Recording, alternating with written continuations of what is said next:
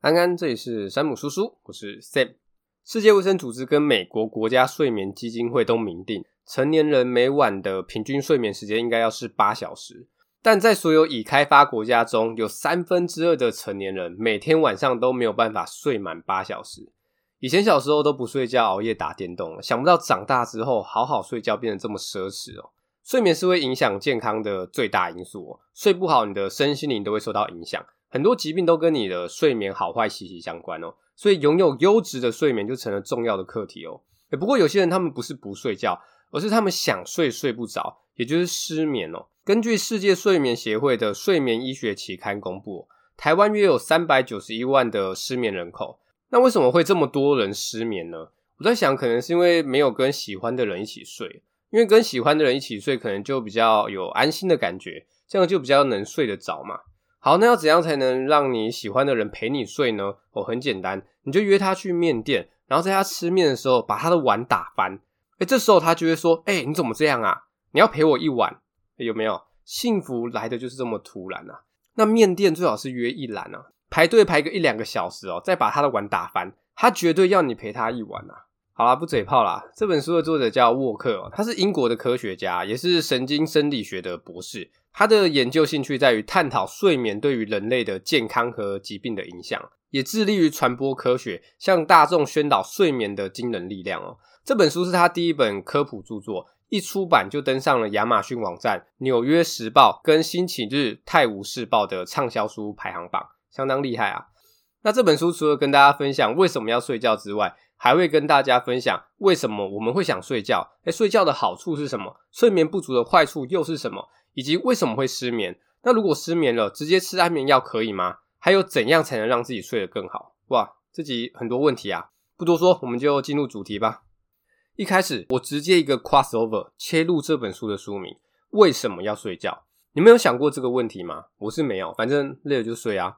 但不知道你们会不会觉得睡觉好像是不太好的词啊？不管是在学校或是在职场，你睡觉就感觉是在偷懒。我高中老师还说过。生前不要长睡，死后方可长眠啊！有些老板也会希望员工最好是不要睡啊，留在公司加班，这样才是有为青年嘛。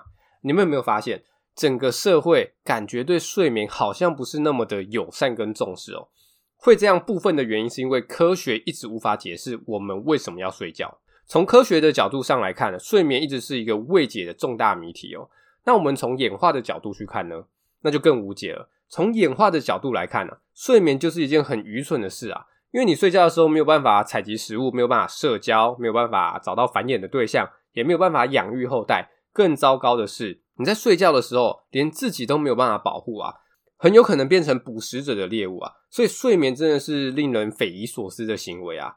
诶，不过经过那么多年的演化，睡眠还是持续存在哦，而且不止我们人会睡觉，所有物种都会睡觉。诶，这就表示睡眠必然有什么强大的好处嘛，而这个好处胜过那些危险跟不利之处哦。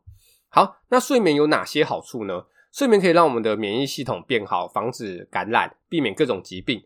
睡眠还可以让我们的学习能力变好，帮助我们巩固记忆力。睡眠还能调节我们的食欲，让我们慎选健康的食物哦。而所以说，睡眠的好处真的是全方面的，但这个前提是要睡满七到八个小时啊。哎，不过就算我们知道睡眠的好处是全方面的。但知道也不一定做得到吧？就像大家都知道要均衡饮食，要多运动，但真正能做到的屈指可数嘛。不过睡眠特别不一样哦。你看你身边的人，大多数都是随便吃啊，没有特别在控制饮食，也没有在运动，生活一样是过得好好的。但你身边有人可以不睡觉吗？应该没有吧？我就算你喝咖啡、喝提神饮料等等的，用各种方法不让自己睡着，最终还是会睡着嘛。那为什么我们会想睡觉呢？为什么最终终究会睡着呢？你们可能想说啊，累了自然就睡了啊。但你假日整天躺在床上耍废没干嘛，怎么也会累，怎么也会想睡。或是有些病人也是整天躺在床上啊，你怎么还会想睡？是不是很奇怪？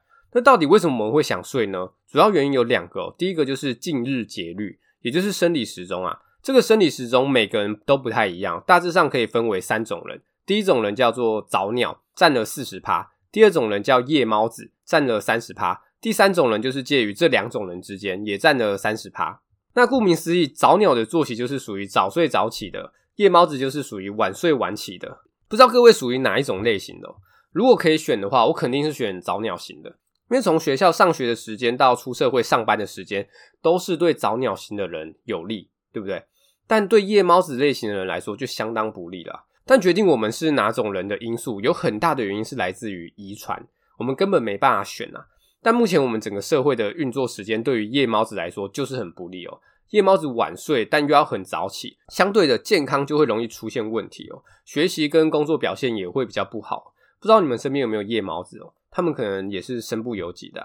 那你可能会想说，为什么所有人不能在相同的时间作息呢？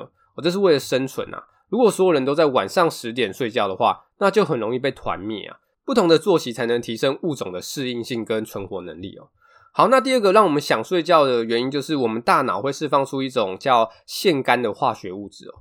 这个物质会制造睡眠压力，你醒着的时间越长，睡眠压力累积就会越多，压力越多，我们就会越想睡觉。不过成年人只要睡满八小时左右，睡眠压力就会被释放掉。那如果没有睡满八小时呢？你的睡眠压力就会停留在你的体内，停留在体内会怎样吗？就会让你想睡嘛。你们可以自己观察一下哦。自己早上起来之后，会不会在十点多、十一点左右又回去睡觉？或是起床之后一定要靠咖啡因才能让自己维持清醒到中午？如果有的话，就表示你的睡眠压力没有被释放掉，你可能就要早点睡了，不然这个压力啊就会像一笔债务一样哦，它会一直累积，躲都躲不掉哦。好，那既然知道了生理时钟跟腺苷这两个因素会让我们想睡觉，但知道又怎么样？我现在还在青春期啊，很叛逆啊，规定要穿长袜，我就是要穿短袜。不让我熬夜打电动，我就是要打。你想要我睡，我就偏不睡，就是要反着做啊。为什么我要睡觉呢？对不对？虽然一开始有说一些睡眠的好处，但说好处大家可能没什么感觉啊。现在就来说说睡眠不足的坏处有哪些哦。你们知道健康的三大要素是哪三个吗？就是睡眠、饮食跟运动哦。其中睡眠是最重要的哦。只要你睡眠不好，造成的伤害绝对是比你乱吃东西或是不运动还要来得严重哦。这是有实验数据的哦。只要你的睡眠未满八小时，特别是低于六小时的话，你的健康、学习能力、思考能力、饮食控管跟运动表现全部都会下降。有一项研究显示啊，四十五岁以上睡眠少于六小时的人，发生心脏病或是中风的几率是充足睡眠的人的两百趴。哎，差很多哦。睡眠不足还会影响我们的食欲。怎么说呢？因为我们体内会分泌瘦素跟饥饿肽。瘦素就是让我们感觉已经吃饱了。饥饿肽就是会让你感觉我还有点饿，睡眠不足就会让你的瘦素浓度降低，饥饿肽浓度上升，你就会一直想吃东西啊。而且睡眠不足的人对于甜点零食的渴望程度还会提高三十到四十趴哦。这样除了造成肥胖之外，也增加了你的糖尿病的风险哦。好，再来，睡眠不足还会影响我们的生育功能，男生就是睾固酮浓度降低，精子数减少，精子的品质也会有问题；女生就是雌激素下降跟经期不规律哦。睡眠不足的坏处真的是太多了，还会让你免疫力下降，免疫力下降，身体就会容易出现各种问题嘛。所以睡眠可以说是健康三要素之中最大的支柱啊。好，那除了这些疾病之外，还有一个睡眠不足会引发的致命危害，就是疲劳驾驶哦。什么叫疲劳驾驶？就是你长时间的睡眠不足，或是长时间没有睡觉，都叫疲劳驾驶哦。那要多长时间没有睡觉才叫疲劳驾驶呢？大约是十四个小时哦。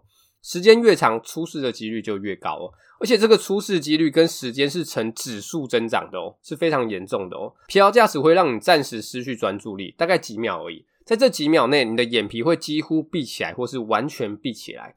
你的大脑会暂时失去对外界环境的知觉，你也会暂时失去控制力哦。你们不要想说，诶，我打一下瞌睡耶，没几秒应该还好吧？这其实很严重哦，因为只要打瞌睡两秒，就足以让你的车偏移到对向车道。这时候，如果对向车道的车速够快的话，很有可能就是你这辈子最后一次开车，你就晚七天回家了。美国有统计哦，疲劳驾驶导致的交通事故比酒驾跟毒驾两个加起来还要多，而且疲劳驾驶更可怕，因为你是会突然断线的，意思就是你连刹车都不会踩啊。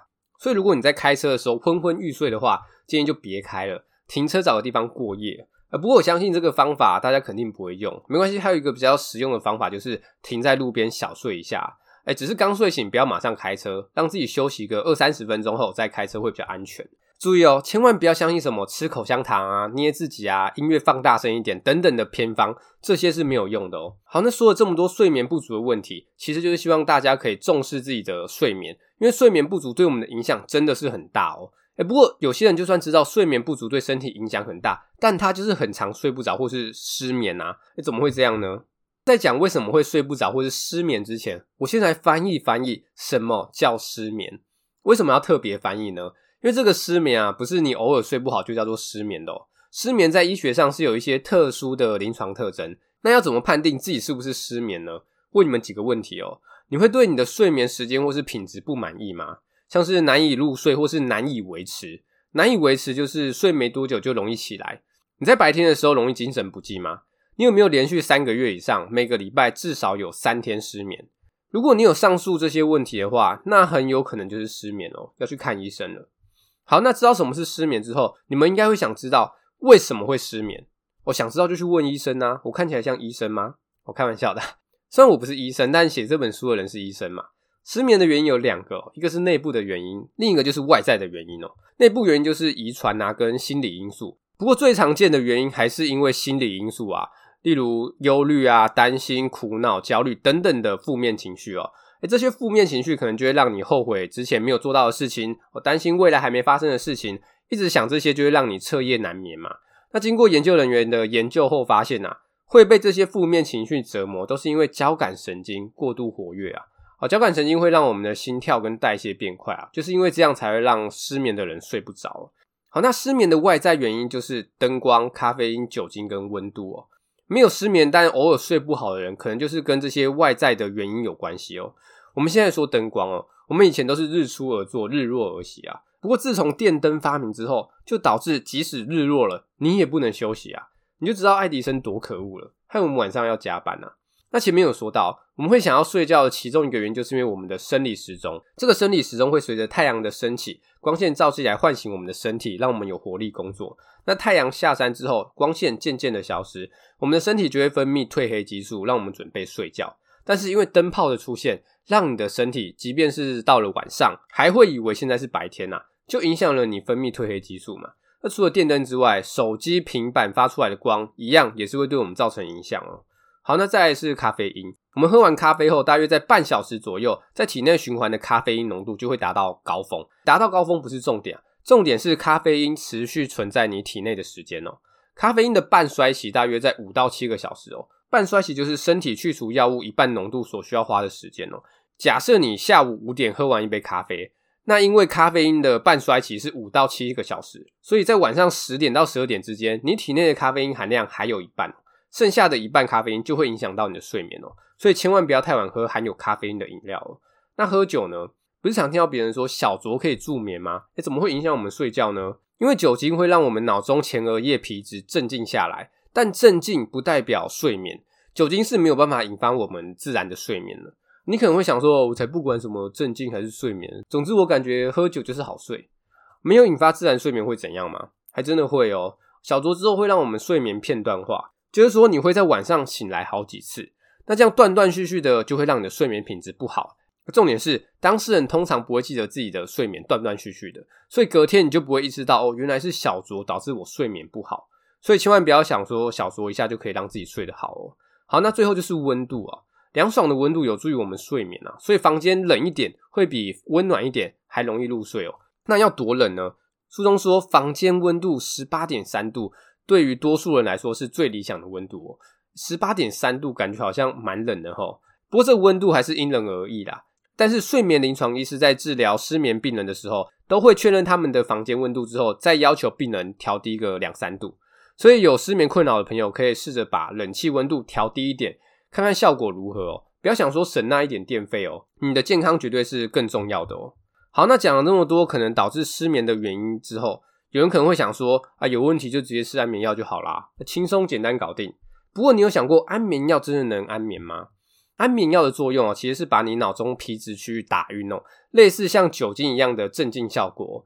但这种效果跟你自然的睡眠是不一样的哦。诶，不要想说反正我可以睡着就好了，吃安眠药是会有副作用的哦，像是晚上睡觉可能会做一些自己无意识的行为，早上起床会感觉昏昏沉沉的。白天的记忆不好，反应变慢，这些都会影响到你的生活哦。那因为白天昏昏沉沉，就会想要多喝几杯咖啡提神，但又因为咖啡因而导致你晚上难以入睡，让你失眠的状况更严重啊。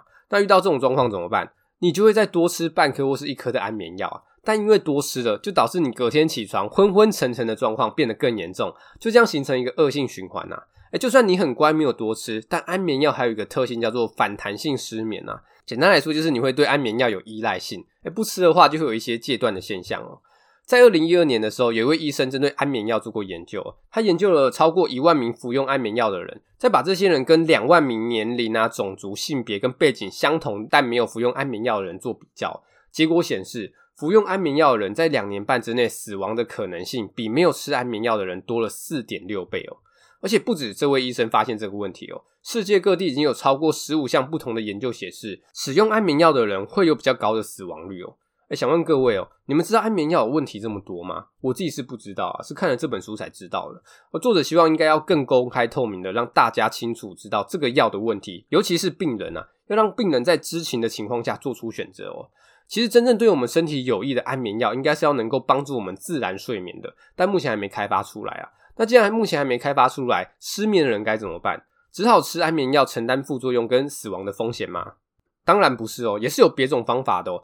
有一种目前认为最有效的方法，它是非药物的睡眠改善法，叫做失眠认知行为治疗，简称 CBTI 哦。治疗师会为病患做几周的疗程，替他们量身定做一套技巧，帮助病患打破不良的睡眠习惯，跟处理心理焦虑的问题哦。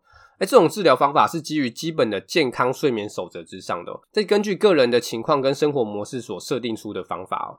这种方法已经在世界各地实施了，结果证明这个方法在处理失眠患者的各种相关问题上，比吃安眠药有效。而且这个方法还有在美国权威性的内科医学年鉴上发表过，发表的结论就是在说，对于有慢性失眠症的人来说，应该要采用 CBTI 而不是吃安眠药。所以如果有失眠问题的朋友，可以找看看哪家医院有这种疗法，可以去试看看哦。好，那失眠的部分讲完了，我相信大部分的人都没有失眠的问题啊。但即便你没有失眠的问题，也是要注意自己的睡眠品质跟时间哦。这边就分享一些可以帮助大家睡得更好的方法哦。诶，除了晚上不要喝酒、喝咖啡之外，规律的时间上床睡觉跟起床也会对我们的睡眠有帮助哦。哦，再来就是运动，规律的运动也会对我们睡眠的质跟量有帮助哦。那这个运动不是睡前的床上运动哦，睡前两三个小时最好不要运动啊，因为这样会让我们的核心体温上升，就不好入睡。那最后就是灯光。晚上的灯光会对我们的睡眠造成影响，但现在晚上很难不用到光嘛，总不能叫你晚上回家点蜡烛吧？